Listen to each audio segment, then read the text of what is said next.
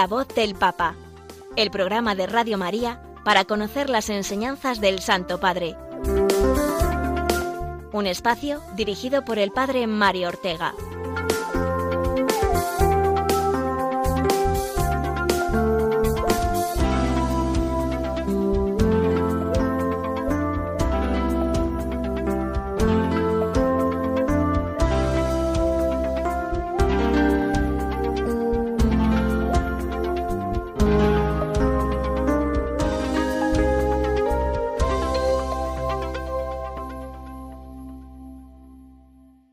Buenos días, queridos oyentes de Radio María y ahora concretamente de este programa de La Voz del Papa.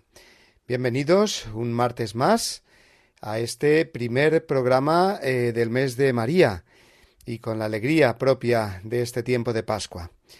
Nos asomaremos como cada semana a lo más destacado de los discursos del Santo Padre que nos ha dirigido superando sus achaques, concretamente sus problemas de rodilla, con los que eh, con mucha dificultad camina y no puede mantenerse mucho tiempo en pie. Hemos de pedir por la salud del Papa, porque él, no obstante, sigue ahí siempre fiel a su cita de los miércoles, a la catequesis, de la que nos haremos eco, la que pronunció la semana pasada sobre el tema de la ancianidad, y también el jugoso comentario al Evangelio de cada domingo en el rezo del Regina Cheli. También tendremos tiempo de escuchar unas palabras del Santo Padre sobre la devoción a la Virgen María. Y por último, continuaremos con nuestro comentario a la encíclica sobre la fraternidad, la Fratelli Tutti. Hoy concretamente los capítulos 1 y 2. Pero antes vamos a rezar juntos por el Papa, con esa oración y esa sintonía que ya es habitual en nuestro programa. Oración por el Papa Francisco Señor Jesús, tú eres el buen pastor, siempre satisfaciendo nuestras necesidades y conduciéndonos a la vida eterna. Te damos gracias por el Papa Francisco, tu vicario en la tierra, siervo de los siervos de Dios. Dale santidad y fuerza para llevar a cabo su misión y que sea para el mundo un signo de tu amor y una clara voz de verdad, de justicia y de la santidad de la vida humana. Que todo lo que diga y haga nos acerque más a ti, que vives y reinas por los siglos de los siglos. Amén.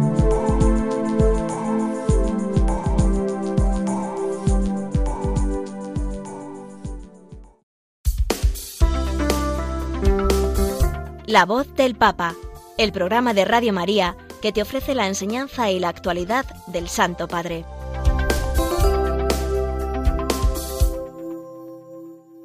Séptima catequesis sobre el tema de la ancianidad, la que el Papa nos ofreció la semana pasada. Y es que este tema da para mucho, porque la intención del Santo Padre, que ya apuntó desde que empezó este ciclo, es que a partir de la consideración de la vejez desde el punto de vista humano y cristiano, comprendamos la urgencia de un diálogo intergeneracional, es decir, de los ancianos con los adultos, los jóvenes y los niños.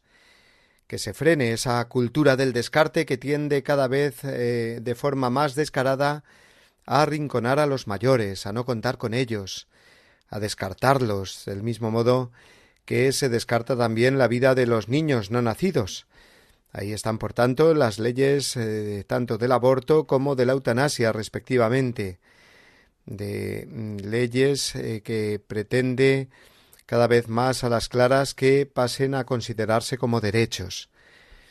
Y así una sociedad, cualquier sociedad, cristiana o no, va a la ruina. El Papa es consciente de ello y estas catequesis sobre la ancianidad no son algo superficial, casi anecdótico, bonito, pero poco o nada teológico, como algunos aun dentro de la Iglesia pueden juzgar, pues se equivocan completamente. Detrás de estas catequesis, la intención es la de salvaguardar y fomentar la cultura de la vida, algo en lo que todos los papas en las últimas décadas se han empeñado denodadamente. La catequesis sobre la ancianidad que Francisco está impartiendo en estos últimos meses resulta eh, pues urgente y necesaria en este mundo nuestro de cultura de muerte o del descarte, como la denomina más bien el actual pontífice.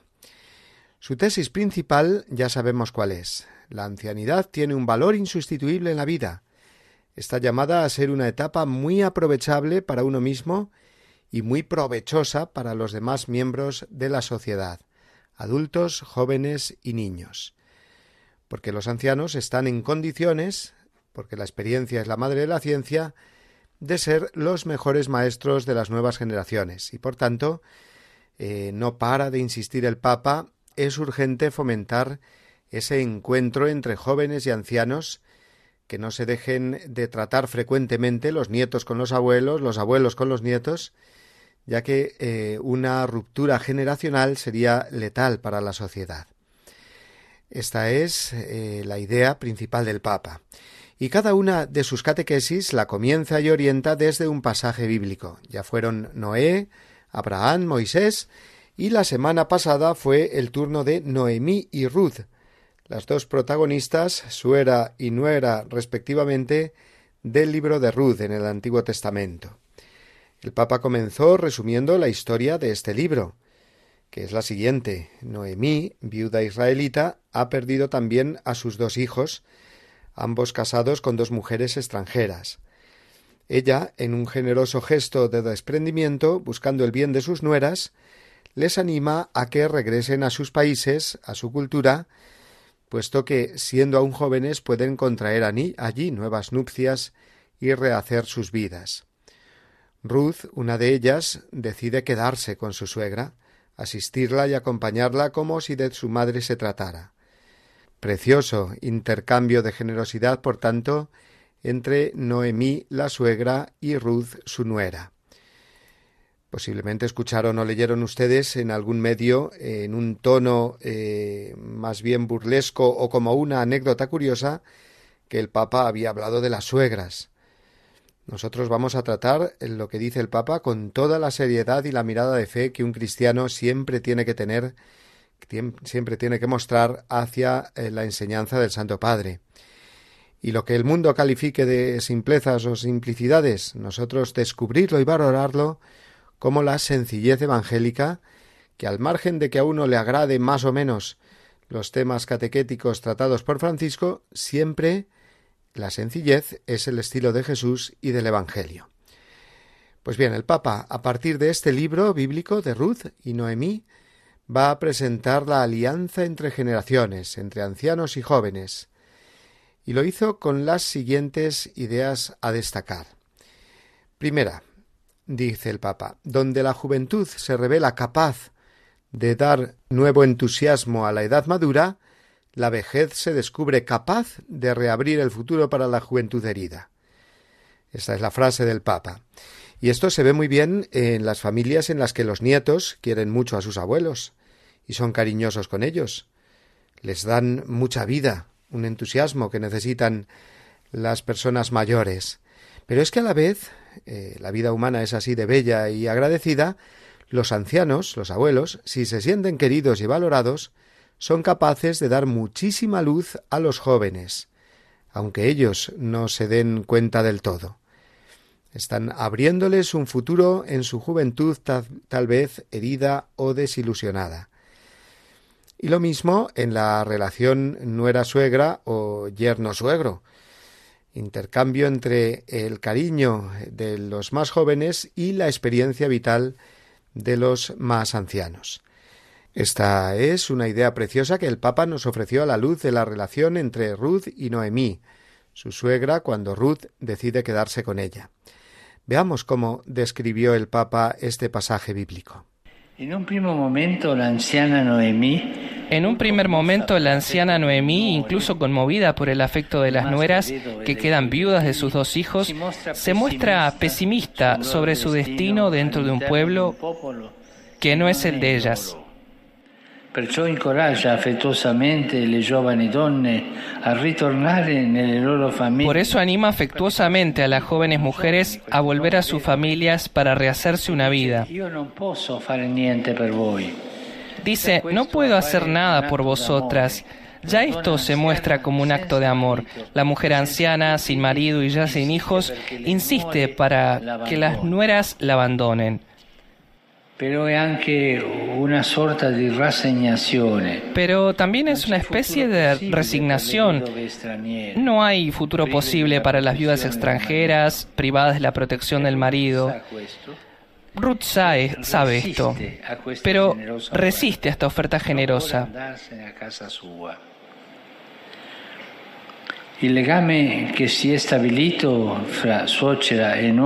El vínculo que se ha establecido entre suegra y nuera ha sido bendecido por Dios. Noemí no puede pedir ser abandonada. En un primer momento, Noemí aparece más resignada que feliz de esta oferta. Quizá piensa que este extraño vínculo agravará el riesgo para ambas. En ciertos casos, la tendencia de los ancianos al pesimismo necesita ser contrarrestada por la presión afectuosa de los jóvenes. Segunda idea o enseñanza en nuestra vida práctica a partir de esta catequesis del Papa. Pues el amor y la acogida en la familia tienen el poder de resanar las heridas de cada uno de los miembros y recomponer fracturas o situaciones que la vida misma ha hecho que parezcan muy difíciles de arreglar. Así, la generosidad de la anciana Noemí animando a su joven nuera viuda a que encuentre un nuevo marido. De nuevo escuchamos al Santo Padre. El matrimonio Ruth celebra e i mondi sono di nuovo pacificati. El nuevo matrimonio de Ruth se celebra y los mundos son de nuevo pacificados. Las mujeres de Israel dicen a Noemí que Ruth, la extranjera, vale más que siete hijos y que ese matrimonio será una bendición del Señor. Noemí que era piena de amarezza. Noemí que estaba llena de amargura. Amarezza adesso dopo revive. Después revive. En en la sua vecchia conocerá la joya de haber una parte en la generación. Noemí en su vejez conocerá la alegría de tener una parte en la generación de un nuevo nacimiento. Miren cuántos milagros acompañan la conversión de esta anciana mujer. Ella se convierte al compromiso de hacerse disponible con amor por el futuro de una generación herida por la pérdida y con el riesgo de abandono. Los frentes de la recomposición son los mismos que, en base a las probabilidades trazadas por los prejuicios del sentido común, deberían generar fracturas insuperables. Sin embargo, la fe y el amor consienten superarlos. La suegra supera los celos por el propio hijo, amando el nuevo vínculo de Ruth. Amando el nuevo legame de Ruth. Las mujeres de Israel superan la desconfianza por el extranjero y si lo hacen las mujeres, todos lo harán. La vulnerabilidad de la mujer sola frente al poder del hombre es reconciliada con un vínculo lleno de amor y de respeto. Y finalmente, como tercera idea de la catequesis de Francisco, podríamos destacar el consejo que dio a las suegras una advertencia eh, cariñosa y paternal para que eh, ellas tengan cuidado con sus palabras, puesto que tienen que saber respetar la autonomía del matrimonio de su hijo o hija con eh, su respectivo cónyuge. Aconsejar y acompañar como madres y suegras que son, sí, y vivir esa misión con alegría y positivamente, pero no tratar de imponerse o de avasallar de alguna manera. De nuevo, eh, vamos a escuchar cómo nos explicó el Papa eh, la aplicación del libro de Ruth. Retomo lo que dije al comienzo. ¿no? Eh, la Hoy la suegra es un personaje mítico. No digo que la pensemos como el diablo, pero siempre se la piensa como una figura no muy buena. O la mamá de tu moglie. Pensemos hoy a questo sentimento un po'. Pensemos hoy en este sentimiento que la suegra, cuanto más lejos, mejor. No, es madre es anciana. Es una de las cosas más lindas de los ancianos, de los abuelos, ver que cuando los hijos tienen hijos, reviven.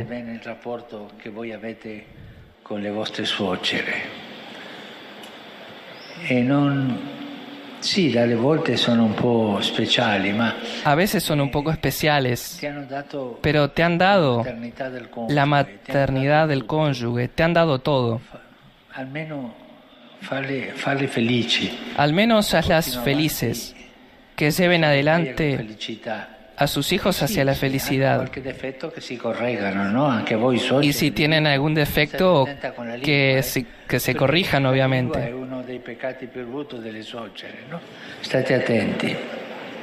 Un episodio más, por tanto, en este ciclo de catequesis sobre la ancianidad que no sabemos cuánto más se alargará. Yo pienso que aún eh, será por algunas semanas más. Vamos a terminar este apartado de la catequesis semanal de Francisco con el resumen que él mismo hizo en castellano.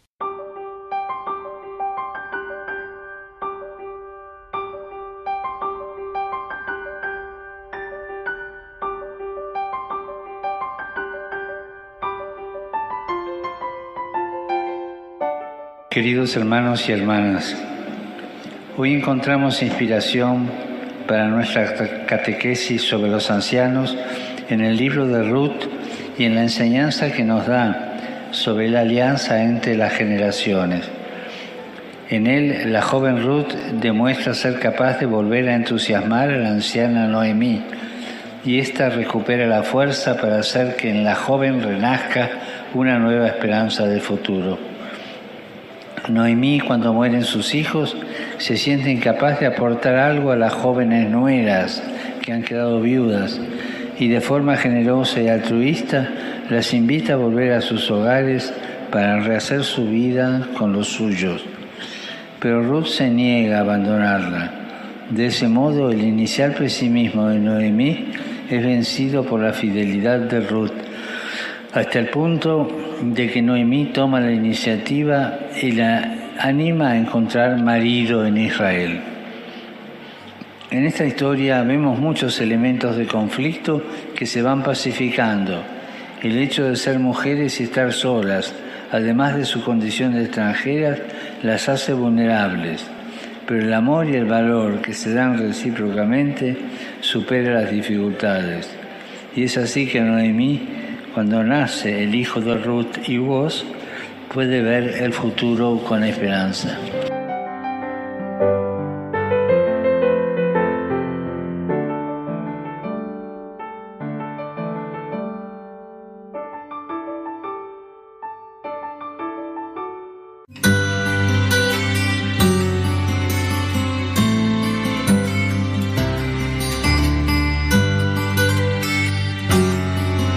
El bienaventurado Pedro persevera en la fortaleza de piedra que le fue concedida y no abandona el timón de la Iglesia que una vez recibió. El romano pontífice es sucesor de Pedro, príncipe de los apóstoles, y que es verdadero vicario de Cristo, cabeza de toda la Iglesia y padre y maestro de todos los cristianos, y que a él, en el bienaventurado Pedro, le ha sido dada por nuestro Señor Jesucristo plena potestad para apacentar, regir y gobernar la Iglesia universal de la Constitución Pastor Bonus del Concilio Vaticano I.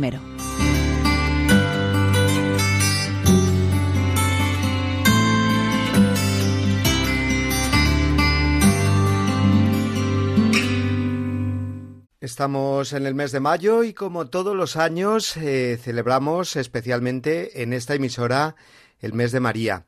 Lo celebramos agradeciéndole a la Santísima Virgen que haga posible este milagro de llevar a tantos hogares y a tantas personas la alegría del Evangelio, de hacerlo de una manera sencilla, de una manera ilusionada, con muchos proyectos y creatividad, eh, con eh, vitalidad siempre nueva, pero necesitados, como bien saben, como bien sabemos todos, de esos donativos eh, y de esas colaboraciones que todos los oyentes podemos aportar en la medida de nuestras posibilidades. Así que llegado el mes de mayo volvemos a recordarles la necesidad de sostener a nuestra emisora. Ya saben que no tenemos ni publicidad ni otro tipo de ingresos que no sea el de la generosidad de cada uno de nuestros oyentes. Por lo tanto, vamos a escuchar ahora esta cuña informativa en la que escuchamos la palabra de nuestro querido director, el padre Luis Fernando de Prada. En estos tiempos difíciles de conflictos bélicos, crisis económica, social, sanitaria y moral, bajo el profundo impacto de ideologías enemigas del sentido cristiano de la vida, la fe está sosteniendo a millones de personas en el mundo entero. Así lo seguimos experimentando en las 122 emisoras de Radio María presentes en más de 80 naciones, cuyos oyentes están agradeciendo más que nunca la ayuda recibida a través de sus ondas. En este mes de mayo queremos dar gracias a la Virgen por este don de su radio, un pequeño grano de mostaza en el jardín de la iglesia, que la Virgen ha puesto en nuestras manos como un talento a cuidar y fructificar para lo que os invitamos a intensificar vuestra oración al Espíritu Santo, a hablar a muchos de esta radio y a contribuir con vuestro compromiso voluntario y donativos, por pequeños que sean, a extender Radio María en España y en el mundo, especialmente en las naciones más necesitadas, a las que dedicamos nuestra maratón misionera bajo el lema Quien reza no tiene miedo al futuro. En efecto, unidos en cenáculo en torno a María, orando al Señor, no tendremos miedo, recordando lo que nos dijo el Papa Francisco en la noche de Pascua.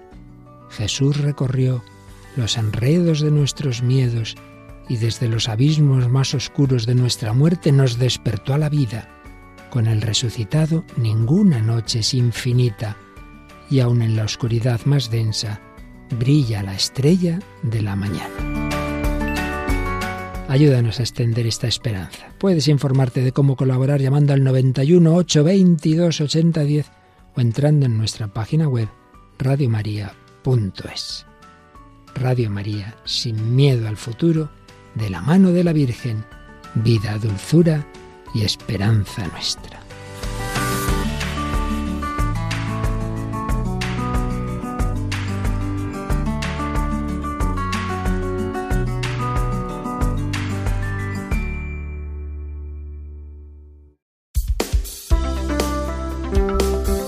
La voz del Papa, el programa de Radio María que te ofrece la enseñanza y la actualidad del Santo Padre.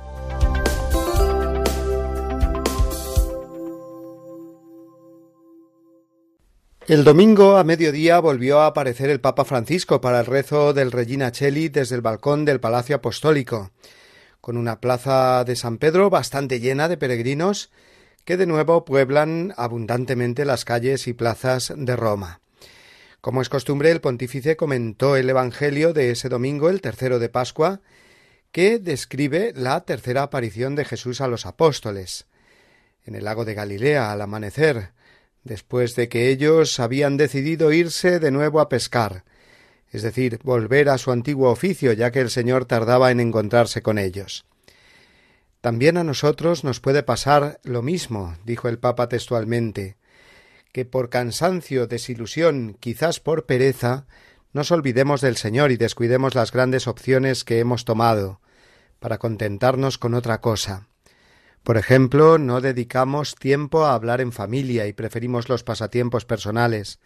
Nos olvidamos de la oración dejándonos arrebatar por nuestras necesidades. Descuidamos la caridad con la excusa de las prisas diarias.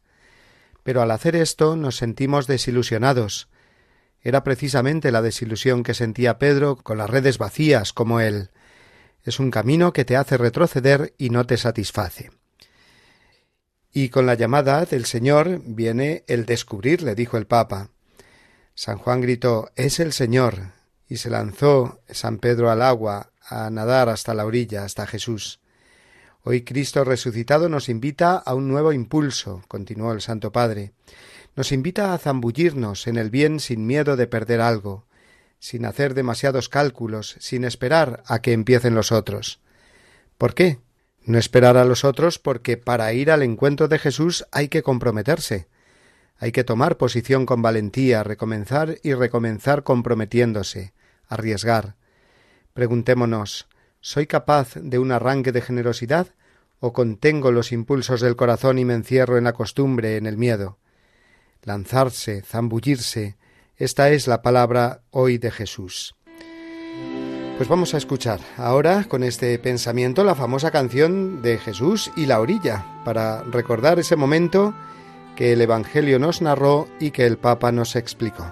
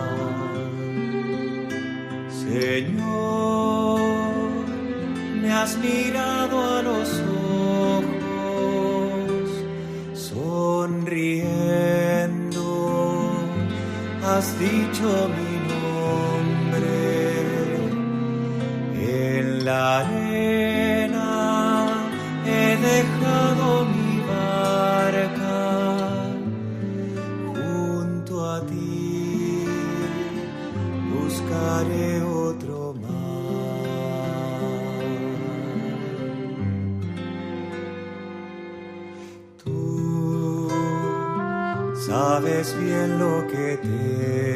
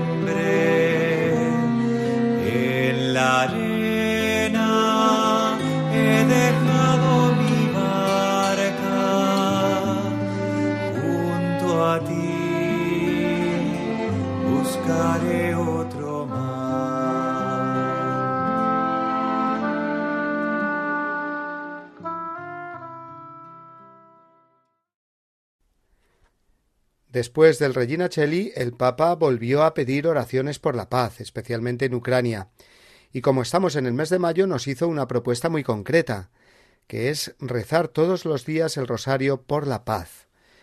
Qué maravilla si así lo hacemos todos, porque la Reina de la Paz seguro que pone su mano maternal para concedernos este don, porque es madre y además porque estaremos siendo fieles a este encargo que nos ha hecho el Papa rezar todos los días de este mes de mayo el rosario con la intención de alcanzar la paz en Ucrania. El Papa Francisco tiene una muy tierna devoción a la Virgen, destacando lo más grande que María es y que María tiene, el ser madre. Vamos a escuchar, si les parece, un breve discurso que dirigió hace siete años a un grupo de peregrinos marianos en, la, en el aula Pablo VI en Roma. Verán qué cosas más hermosas dice el Papa de María.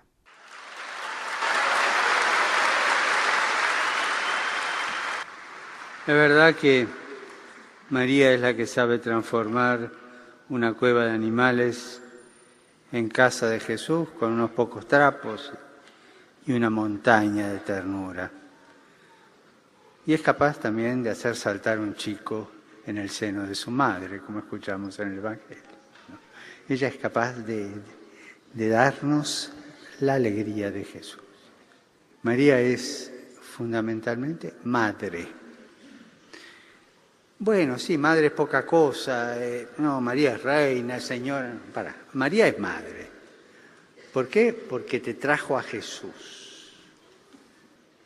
No tenemos derecho y si lo hacemos estamos equivocados, a tener psicología de huérfanos.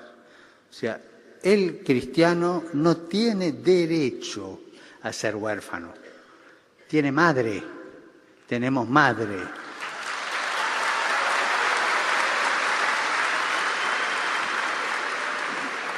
La madre no solo que nos da la vida, sino que nos educa en la fe.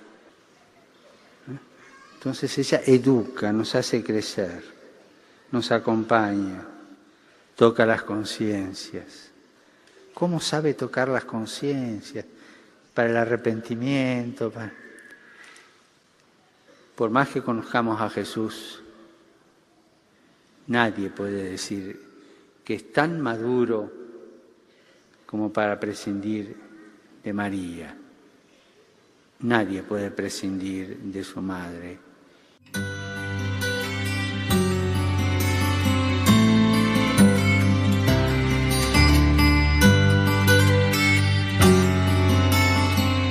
El obispo de la Iglesia romana, en quien permanece la función que el Señor encomendó singularmente a Pedro, primero entre los apóstoles, y que había de transmitirse a sus sucesores, es cabeza del Colegio de los Obispos, vicario de Cristo y pastor de la Iglesia Universal en la tierra, el cual, por tanto, tiene en virtud de su función potestad ordinaria, que es suprema, plena, inmediata y universal en la Iglesia y que puede siempre ejercer libremente del Código de Derecho Canónico, Canon 331.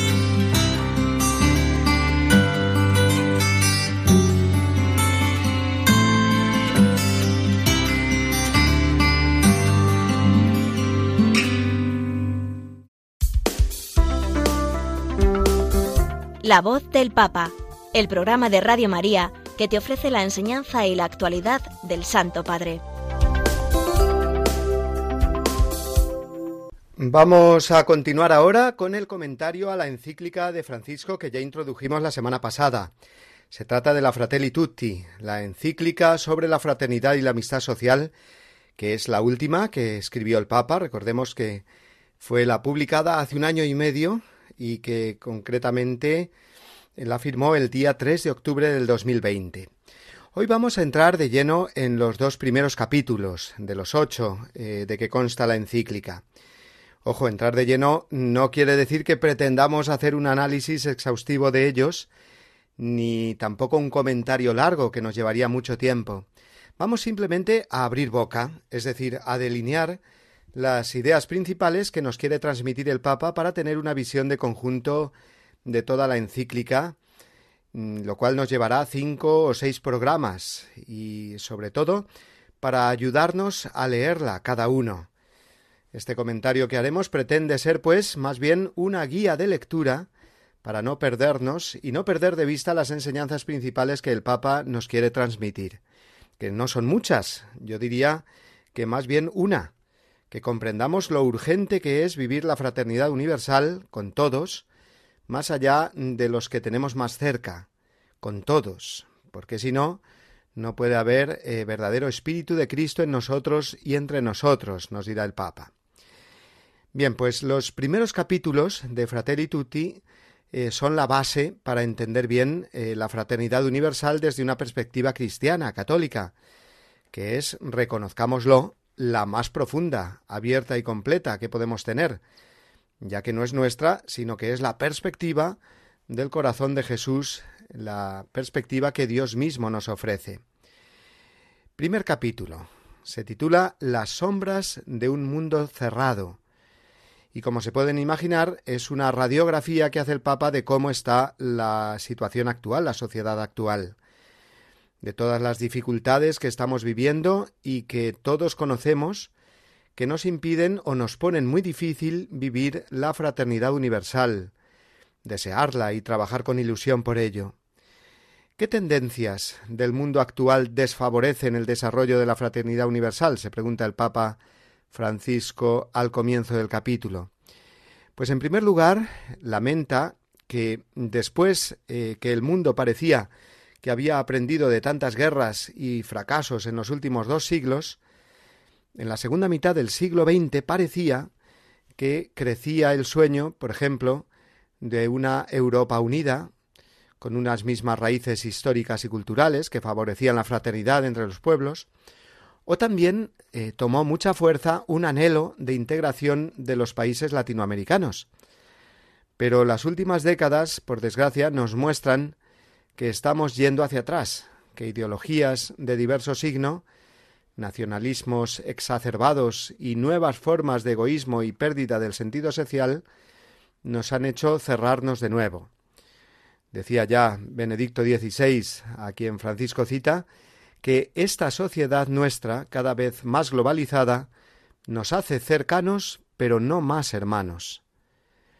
Y es que la política se vuelve cada vez más frágil frente a los poderes económicos transnacionales o ideologías que vacían a la persona por dentro, dejándola sin recursos espirituales o culturales para poder dominarla, ¿no? Es lo que el Papa denomina nuevas formas de colonización cultural. Los poderosos eh, se llenan muchas veces la boca de palabras como democracia, libertad, justicia, unidad, y lo que están haciendo es precisamente todo lo contrario, dice el Papa, sembrar desesperanza y desconfianza constante para mejor dominar a las masas. Ya no hay proyecto de buscar el bien común, sino que la política se ha convertido en una especie de confrontación entre rivales a ver quién es el que gana para imponer su visión de la vida. Y una de las consecuencias eh, más evidentes de esto es la cultura del descarte, dice el Papa. Eh, es decir, que ya no se considera eh, a las personas como un valor primario que hay que respetar y amparar, especialmente si son pobres, si todavía no son útiles como los no nacidos, y ahí el aborto, o si ya no sirven, como los ancianos, y ahí la eutanasia. Y además otros tipos de descartes como el racismo, la obsesión por reducir los costos laborales, haciendo crecer el desempleo, la trata de personas. Todo esto que es simple y llanamente tratar a las personas como objetos. Y así, lógicamente, eh, no puede haber ningún, eh, de ninguna manera fraternidad.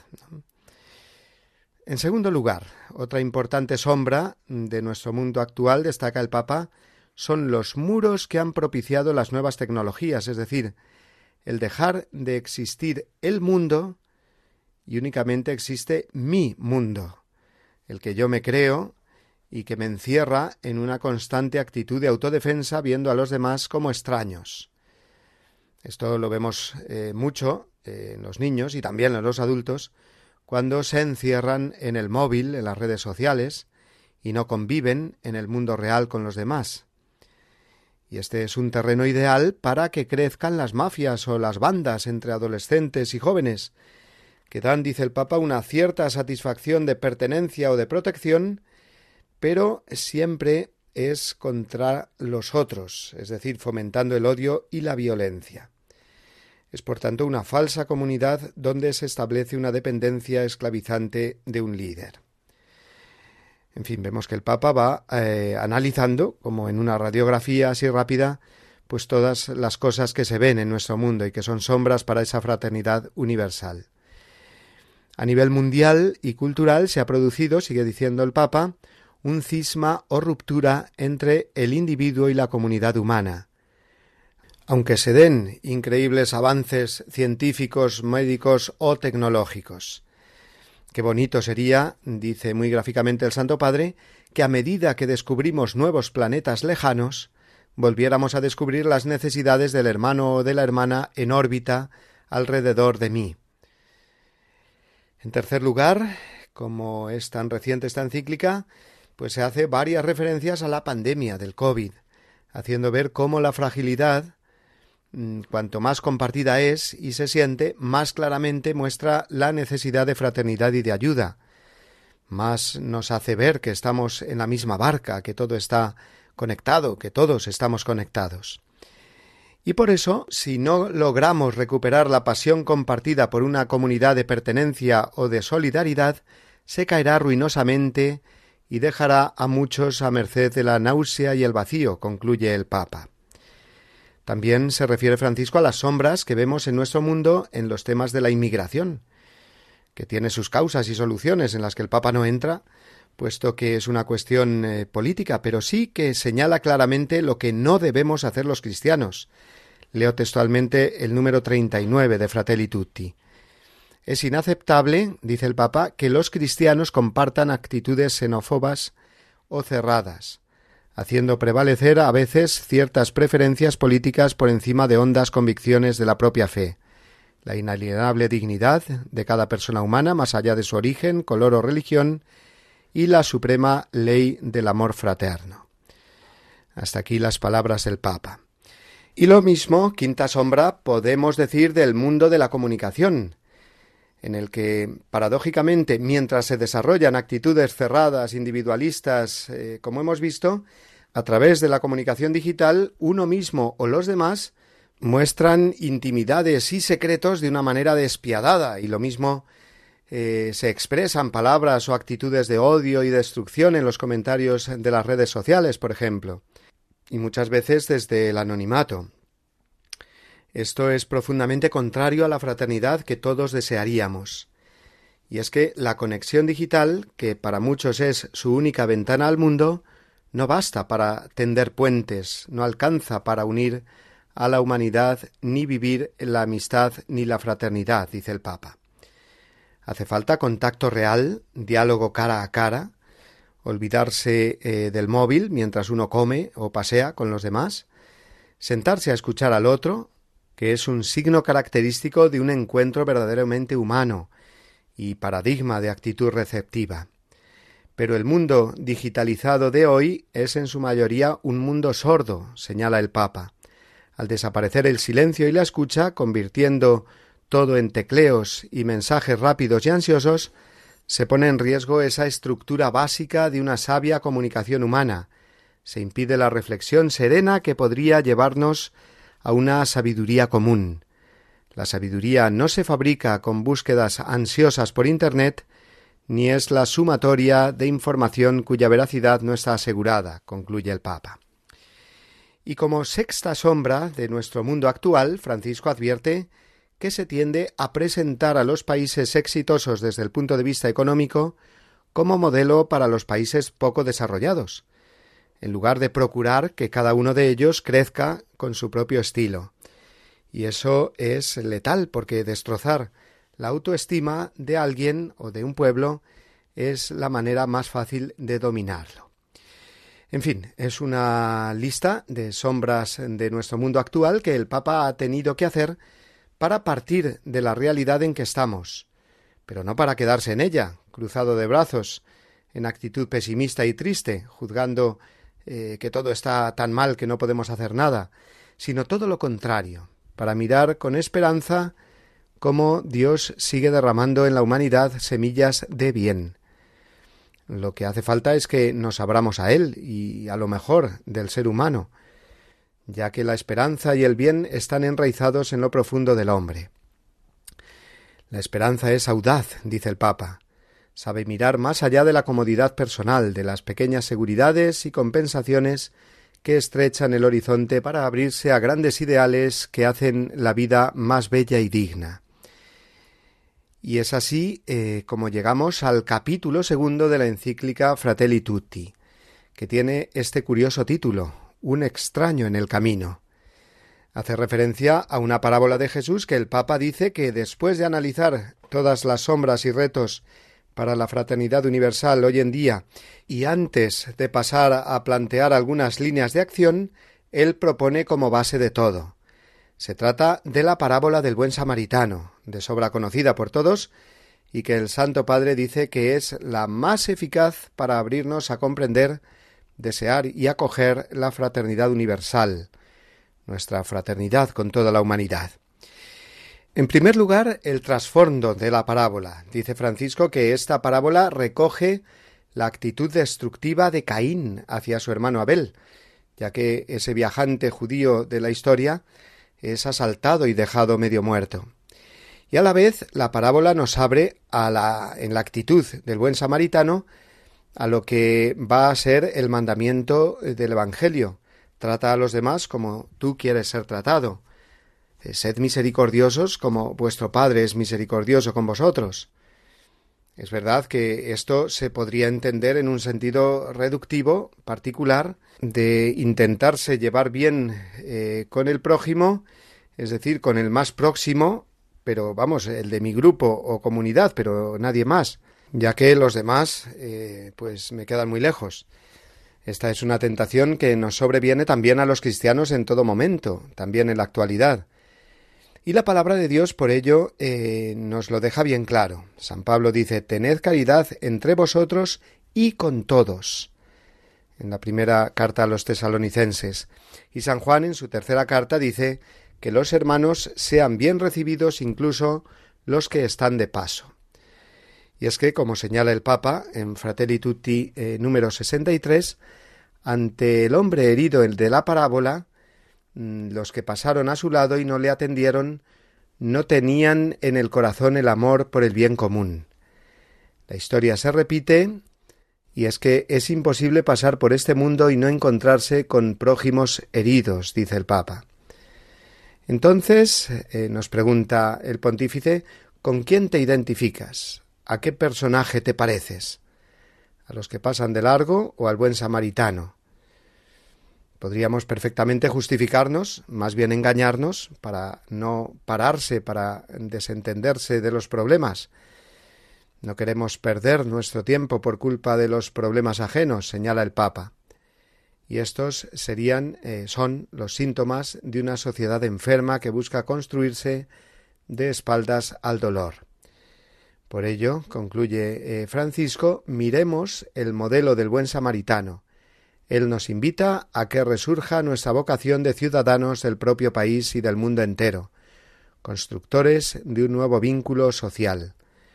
O sea, eh, no sólo fijarse en la obligación moral que uno eh, siente, sino decidirse por el amor a cambiar el mundo, a no dejarse contagiar por esa desidia social y política actual que hace eh, de muchos lugares de nuestro mundo un camino desolado, donde sólo hay disputas internas e internacionales, y los saqueos de oportunidades dejan a tantos marginados tirados a un costado del camino.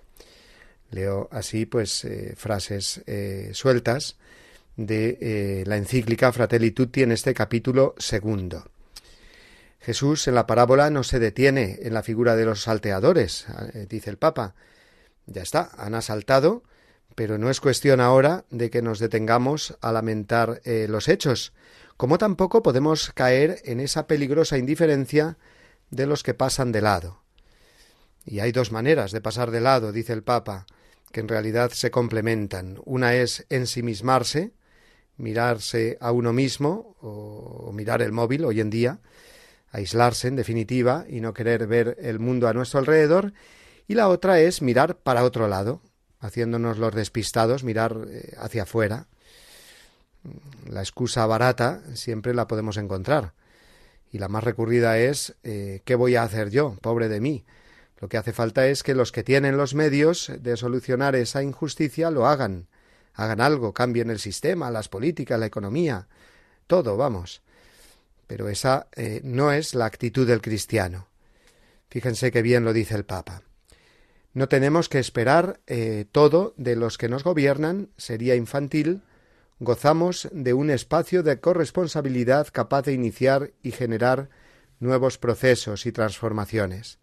El samaritano es lo que hizo, lo que pudo, y pudo mucho. Buscó a un hospedero que pudiera cuidar de aquel hombre y se fue sin esperar reconocimientos ni gratitudes. La entrega al servicio era la gran satisfacción frente a su Dios y a su vida y por eso un deber. Hasta aquí las palabras del Papa. El samaritano se hizo prójimo del necesitado, dice Jesús. Y esto lo subraya eh, Francisco mucho. No es que tú veas al otro como un prójimo, un próximo, porque a lo mejor lo ves muy lejos o distante de ti, y te viene la indiferencia, sino que consiste en que nosotros nos hagamos prójimos, próximos a los demás, que nos acerquemos al herido, que nos detengamos ante los problemas para hacer lo que podamos. Este es el gran reto de la fraternidad. Eh, se buscan operarios para ello, podríamos decir, con el Papa. Pero vamos a dejarlo de momento aquí. Ya hemos hablado mucho hoy de la encíclica Fratelli Tutti, estos dos primeros capítulos, y en el programa que viene seguiremos con el tercero. Vamos a escuchar eh, esta mm, canción que nos habla precisamente de la fraternidad y del amor fraterno. No se trata de dignidad, sino de amor hasta el final. La verdadera libertad es el amor que siempre da, porque amor no es decir te quiero, sino el silencio llevar la cruz.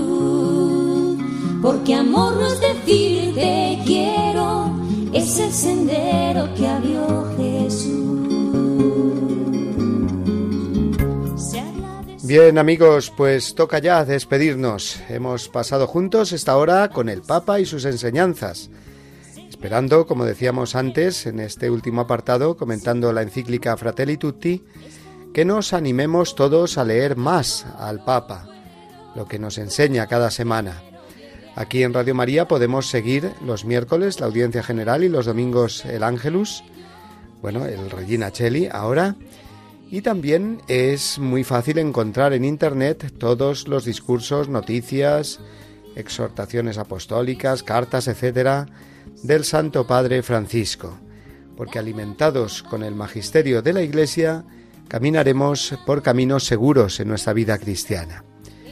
Pues nada más, amigos, me despido de todos enviándoles un cordial abrazo pascual a través de estas ondas radiofónicas con el deseo de encontrarnos de nuevo la semana que viene. De la bendición se ocupa ahora mismo el Santo Padre. Adiós a todos.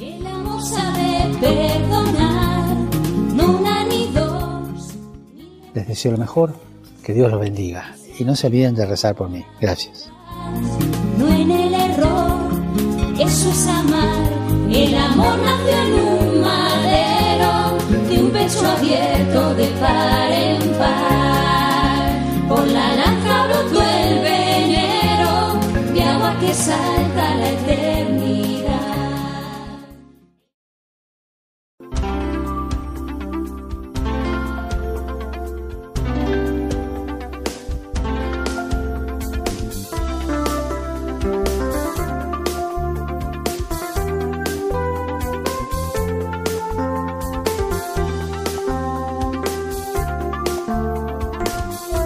Han escuchado La voz del Papa, el programa de Radio María para conocer las enseñanzas del Santo Padre. Es un espacio dirigido por el Padre Mario Ortega.